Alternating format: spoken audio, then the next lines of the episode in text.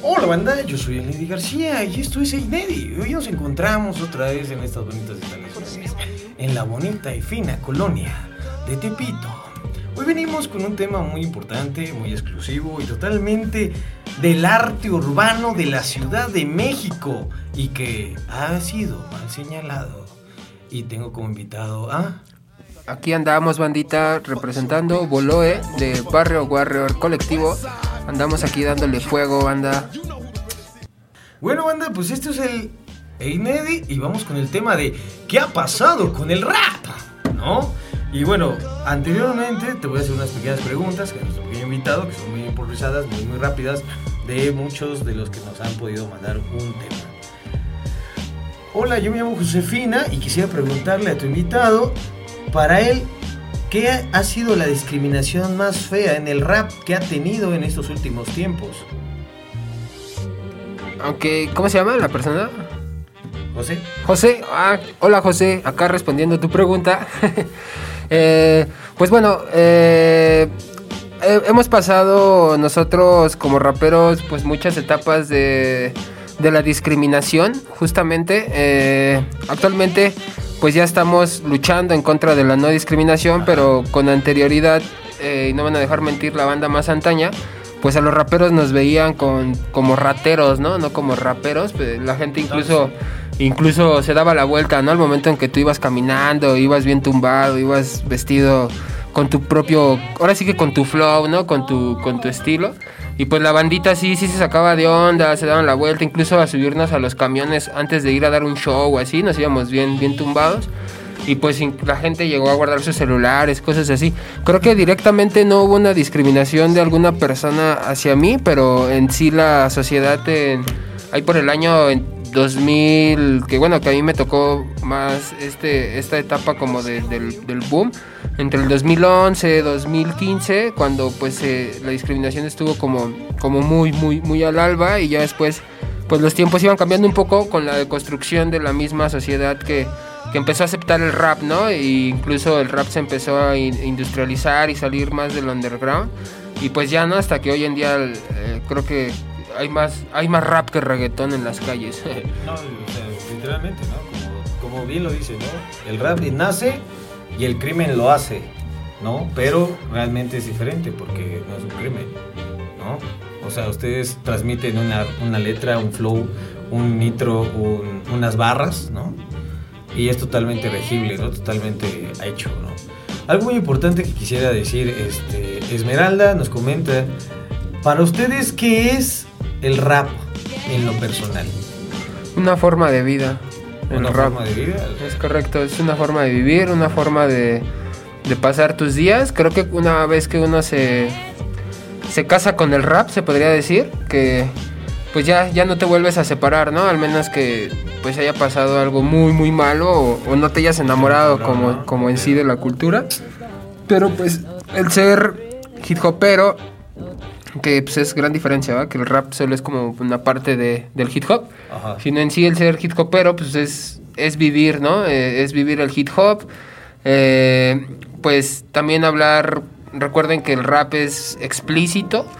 Eh, muchos, muchos, mucha banda le dice que es el periódico de la calle, el rap, el periódico que te dice la verdad. Entonces, pues a muchas personas no les gusta, ¿no? Por, por eso el rap y a otras personas, pues incluso les ha fascinado, ¿no? Por, por comparar sus realidades, ¿no? Como algunos raperos aquí de, Tepito, ¿no? Como SM Mala Fe, que él es aquí de Tepito. Y pues bueno, ahorita este, este señor pues está triunfando, ¿no? Con la realidad del barrio, ¿no? Lo explícito. una pregunta muy importante, que es más personal. ¿Tú sientes que Fe hace rap o simplemente es comercial? Eh, pues... Quisiera por la información cultural nada más. Ajá, es un, yo pienso que es un proceso el que se ha ido generando con estas personas porque yo entiendo que ellos vienen de pues justamente de otro género, ¿no? No del rap, sino del reggaetón en sí como tal, o, del chacaleo, ¿no? No sé cómo le llaman. del trap. Bueno, el trap es un subgénero del rap, ese, sí es, parte de la esencia del rap, nada más que ha ido como evolucionando, fusionándose.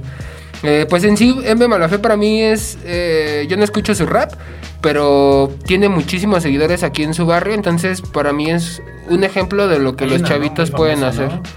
Voy a la guerra muy dispuesto con las batallas y no sé qué tanto, ¿no? Y disparo y fum, fum, fum, ¿no? Pues, bueno, sí, en realidad digo, no conozco mucho su material, pero sé que él es un rapero aquí del barrio y, y por la experiencia de los chavitos que venían o así, eh, pues ellas decían, ¿no? Que, que es como una, como que les inspira, o sea, ver ese tipo de personas en sus espacios y quisieran pues justo tener este... Verse, ¿no? Ese lado, ¿no? Ajá, verse, Sí, pero es- No mames, o sea, sí se ve malo, pero trae un sentido, ¿no? O sea, trae algo, una idea, ¿no?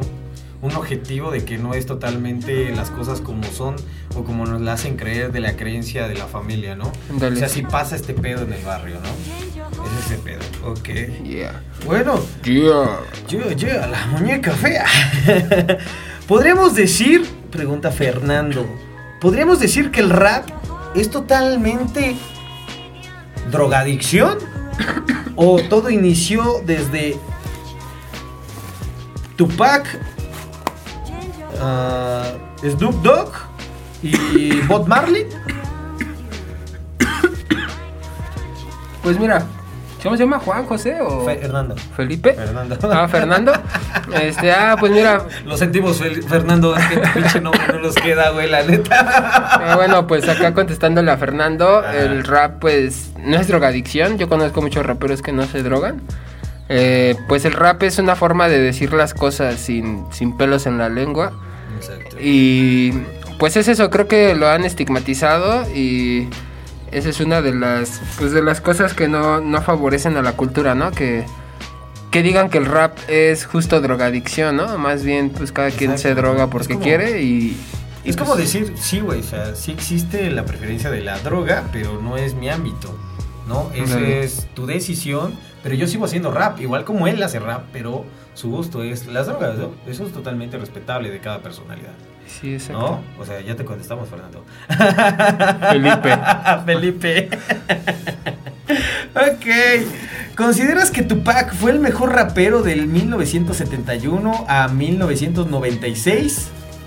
Sí, yo pienso que Sí hasta la actualidad, hasta la actualidad es uno de los mejores exponentes que ha tenido la, la cultura rap, ¿no? Que es una cultura no tan vieja, es una cultura que lleva apenas, ¿qué te gusta? Cuarenta y tantos años, ¿no? 45 Entonces, años totalmente descascado, ¿no? entonces, pues, muy bien. Porque del linde del rock, punk, del rap, del rap Reggae. progresivo, del rap trap, ¿no? Exacto. Del, del progresivo.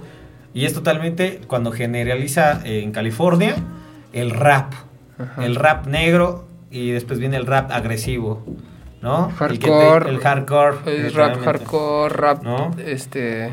Sí, exacto, hay muchos tipos de rap, pero ¿Podrías? hay géneros, o sea, digo, ahorita que estás como tocando rápido, Ajá. En el rap hay muchos subgéneros, entonces está el crunch, está el trap, está el boom bap, está el bombo clap, está el, el hardcore, está el rap gangster, está el rap cholero, está el rap callejero, el rap underground. Entonces cada género, eh, pues es justamente lo que yo diría que es lo que vive cada persona, ¿no? Es O como sea, una carrera, ¿no? Pero Ajá. está dividido en diferentes áreas, en diferentes oportunidades y diferentes conceptos de idea. Exacto, sí, exac- exacto, porque hay raperos, o sea, por ejemplo, hay un rapero que se llama Jung Sarria, que él dice, ¿no? En su canción, dice su canción, dice, tengo ganas de matar, o sea, en su canción él tiene ganas de matar, ¿no? Y él dice que, que va a sacar un cuchillo y que él está aquí por todo y él está, él le va a valer todo, ¿no? Él con tal de poder llegar a su fama y a su espacio.